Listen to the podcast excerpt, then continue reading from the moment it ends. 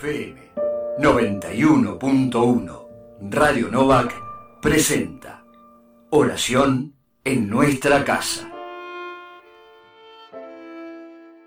Un aporte preparado por hermanos y hermanas de las comunidades de nuestra diócesis de Quilmes.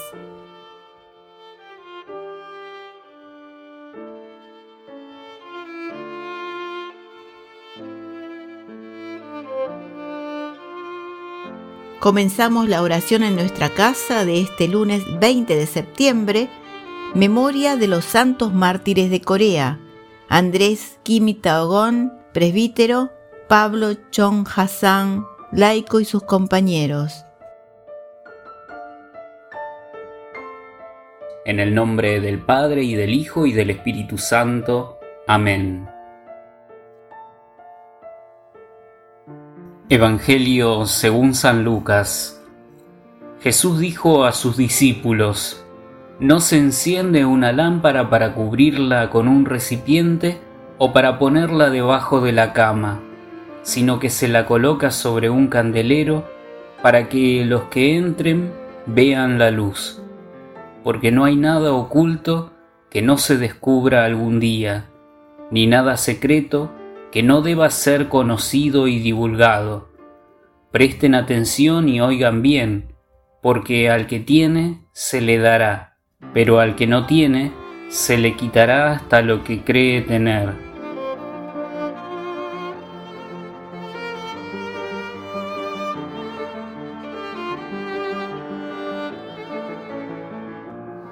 Estas palabras parecen de simple sentido común o también en contradicción con otras palabras de Jesús que encontramos en el Evangelio, por ejemplo, aquellas que nos piden obrar en lo escondido, sin buscar llamar la atención de nadie.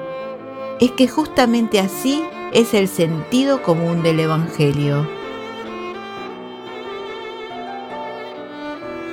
Hay que ser discreto en la limosna, no mostrar que se ayuna, orar al Padre que ve en lo secreto.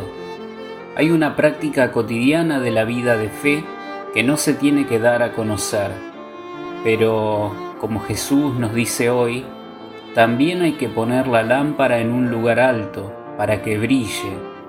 No hay que ocultar nada o podríamos perderlo todo. Esta ecuación, esta aparente contradicción, se entiende con la lógica del Evangelio. Se trata tan solo de ocupar el lugar exacto, de mostrar nada más que lo que se tiene que evidenciar, hablar cuando corresponde, no inútilmente, ni para atraer la mirada sobre uno mismo. Una vez más, esto se refiere al adentro del corazón, a la intención profunda de lo que hacemos y vivimos, con la que se puede llegar a perder hasta lo que se cree tener el falso ocultamiento, esa cobardía que nos hace huir o esa indiferencia que nos hace pasar de largo, es una hipocresía tan deleznable para Jesús. La aparatosidad, ese afán de ser vistos, reconocidos y admirados de igual manera. Pero, ¿cómo reconocer el momento exacto para hablar y para callar, para mostrar y para ocultar? Para testimoniar el Evangelio con palabra o gestos a plena luz del día o para testimoniarlo con la presencia silenciosa y discreta. La oración afina nuestra sensibilidad y nos pone a tono con el Evangelio. ¿Sabremos buscar esto en nuestra oración, dejarnos formar por la palabra de Dios? También nos forma el consejo de personas sabias, entrenadas en la práctica del Evangelio, que saben reconocer el momento del Espíritu. ¿Quiénes son entonces nuestros amigos y consejeros?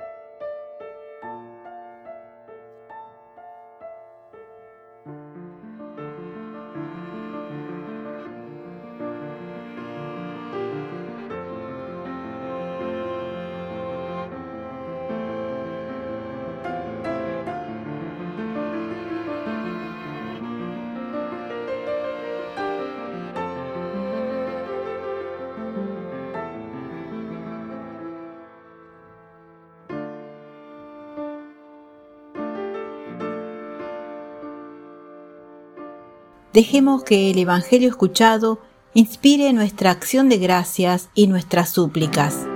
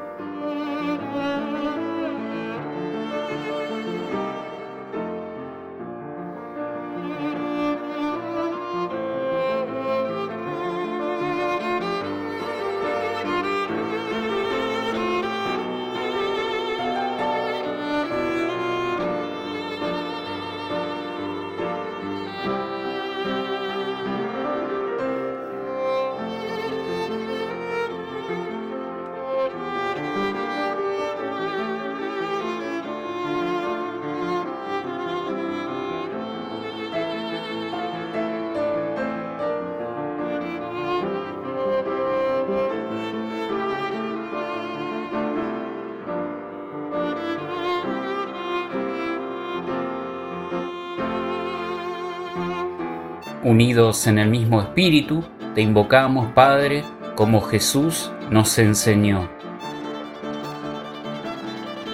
Padre nuestro que estás en el cielo, santificado sea tu nombre, venga a nosotros tu reino, hágase tu voluntad en la tierra como en el cielo. Danos hoy nuestro pan de cada día, perdona nuestras ofensas, como también nosotros perdonamos a los que nos ofenden, y no nos dejes caer en la tentación, y líbranos del mal. Amén.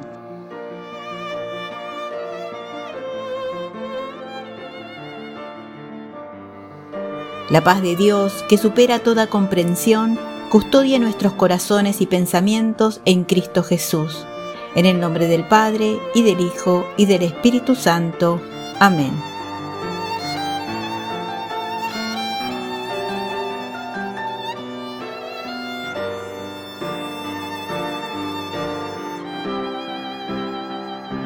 Descarga el librito con los aportes para cada día en www.obisquil.org.ar. FM 91.1 Radio Novak presentó Oración en nuestra casa.